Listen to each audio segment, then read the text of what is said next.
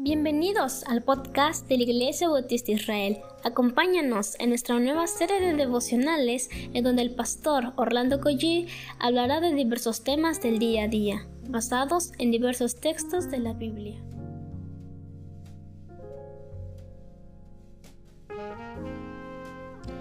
Muy buenos días queridos hermanos, qué bendición es de nuevo poder compartir con ustedes, aunque sea unos minutos, la palabra de Dios. Yo creo que todo es ganancia, no, no perdemos el tiempo en meditar en la palabra, creo que es ganancia.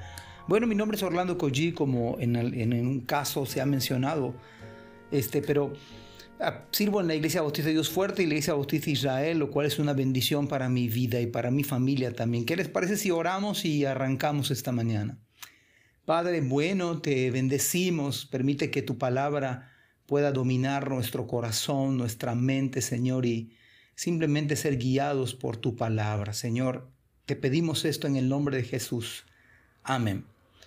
Bueno, estamos en el capítulo 2 del libro de Nehemías. Hoy vamos a meditar en tres versículos del capítulo 2, que es el 18 al 20, y dice la palabra de Dios. Entonces les declaré cómo la mano de mi Dios había sido buena sobre mí y asimismo las palabras que el rey me había dicho, y dijeron, levantémonos y edifiquemos. Así esforzaron sus manos para bien. Pero cuando lo oyeron Zambalat, Oronita, Tobías el siervo amonita y Gesén el árabe, hicieron escarnio de nosotros y nos despreciaron diciendo, ¿qué es esto que hacéis vosotros? ¿Os rebeláis contra el rey? Y en respuesta les dije, el Dios de los cielos, Él nos prosperará. Y nosotros sus siervos nos levantaremos y edificaremos porque vosotros no tenéis parte ni derecho ni memoria en Jerusalén. La pregunta que yo quisiera comenzar este día es cómo ser de enorme bendición a otros. Creo que en vez de quejarnos del clima, porque a veces nos quejamos del clima, que hay mucho calor o mucho frío, en vez de quejarnos del gobierno, de la corrupción, que sí existe, por supuesto, en vez de, de quejarnos incluso de las vacunas del COVID, mejor optemos por hablar de cómo Dios ha sido bueno con nosotros. Podemos incluso ser del grupo de aquellos que están realmente agradecidos con el Señor o de otro grupo que yo les he denominado los quejosos.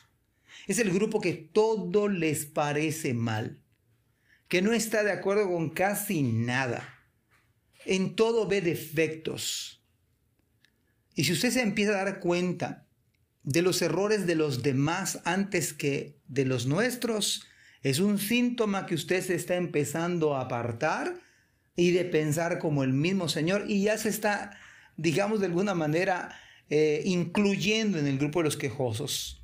¿Por qué no compartir cómo Dios, a pesar de toda circunstancia, ha sido bueno con nosotros? Es más, podemos pensar en Nehemías, cómo favoreció dándole permisos en, en su trabajo para que Nehemías pudiera servir al Señor. Abrió puertas cerradas, etcétera. ¿Sabe que estas palabras van a traer buen ánimo a nuestra esposa, a nuestros hijos e incluso en el trabajo? Su ánimo va a contagiar a los demás. Quizás hasta llegar a las metas y objetivos que se tengan como empresa, como equipo. O puede servir y ser de tanta bendición en su iglesia local. Otros se van a animar por el hecho de que usted está tan agradecido con el Señor y en verdad otros se sumarán al servicio a Cristo. Noten ustedes las palabras de Nehemías. levantémonos y edifiquemos. Así esforzaron sus manos para bien. Nehemías les declaró cómo la mano de mi Dios, decía Nehemías, había sido buena sobre mí. Quizá cambiar esa manera de pensar y pensar más bíblicamente. El otro grupo no es para nada digno de imitar fue el grupo de Zambalat, Tobías, Gesem. Y por supuesto que ellos no estaban pensando en el bien de los demás, sino todo lo contrario. Eres el grupo de los quejosos al cual yo mencioné hace un rato. Se burlaron de Nehemías. Es el grupo de los escarnecedores. los que mencionaba hace un instante. Ese grupo es tan peligroso porque no trae bendición. Por supuesto, ellos no eran creyentes. Este trío de hombres tenía una versión de hacer mejor las cosas. Y cualquiera que se junta con ellos definitivamente se desanimará. Sus palabras no eran sabias, eran palabras ofensivas, hirientes. Y precisamente esto buscaba que Nehemías no avanzara con el proyecto del Señor. Si nos damos cuenta de lo terrible de este grupo, no sé si ya logramos captar esto. Quizá valdría la pena cada vez que yo o usted haga algo, pensar cuál es la motivación de mi corazón. ¿Qué hay detrás de mis palabras, de mis comentarios? ¿Voy a ser de bendición para mi esposa, para mis hijos? Esto va a animar a los hermanos más nuevos de la iglesia.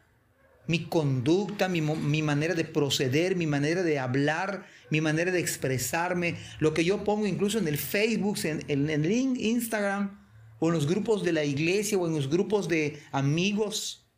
Eso muestra humildad o arrogancia. Así podría quizás ayudarle de qué lado se está moviendo usted o yo. ¿Del de Nehemías o el de los tres quejosos? Sensato sería esta mañana que cambiemos de acuerdo, que pudiéramos rectificar y volvernos al Señor y decir, el Dios de los cielos, Él nos prosperará. ¿No acaso son mejores estas palabras y esta actitud? ¿No es mejor decir que nos levantaremos en el Señor y vamos a edificar nuestro hogar, nuestro trabajo, vamos a ser de bendición? Ayudaremos seguramente, seremos proactivos en la iglesia, en la casa, dadivosos, generosos, humildes. Vale la pena que usted y yo examinemos en qué grupo estamos, en el grupo ejemplar de Nehemías o en el grupo de los quejosos. Que Dios les bendiga. Amén. Gracias por escuchar este podcast. Te invitamos a compartirlo y a seguirnos en nuestras redes sociales para que no te pierdas el contenido que tenemos preparado para ti. También nos puedes encontrar en nuestra página web www.ibismerida.org y contáctanos al correo ibismerida.gmail.com. Gracias por acompañarnos. Hasta la próxima.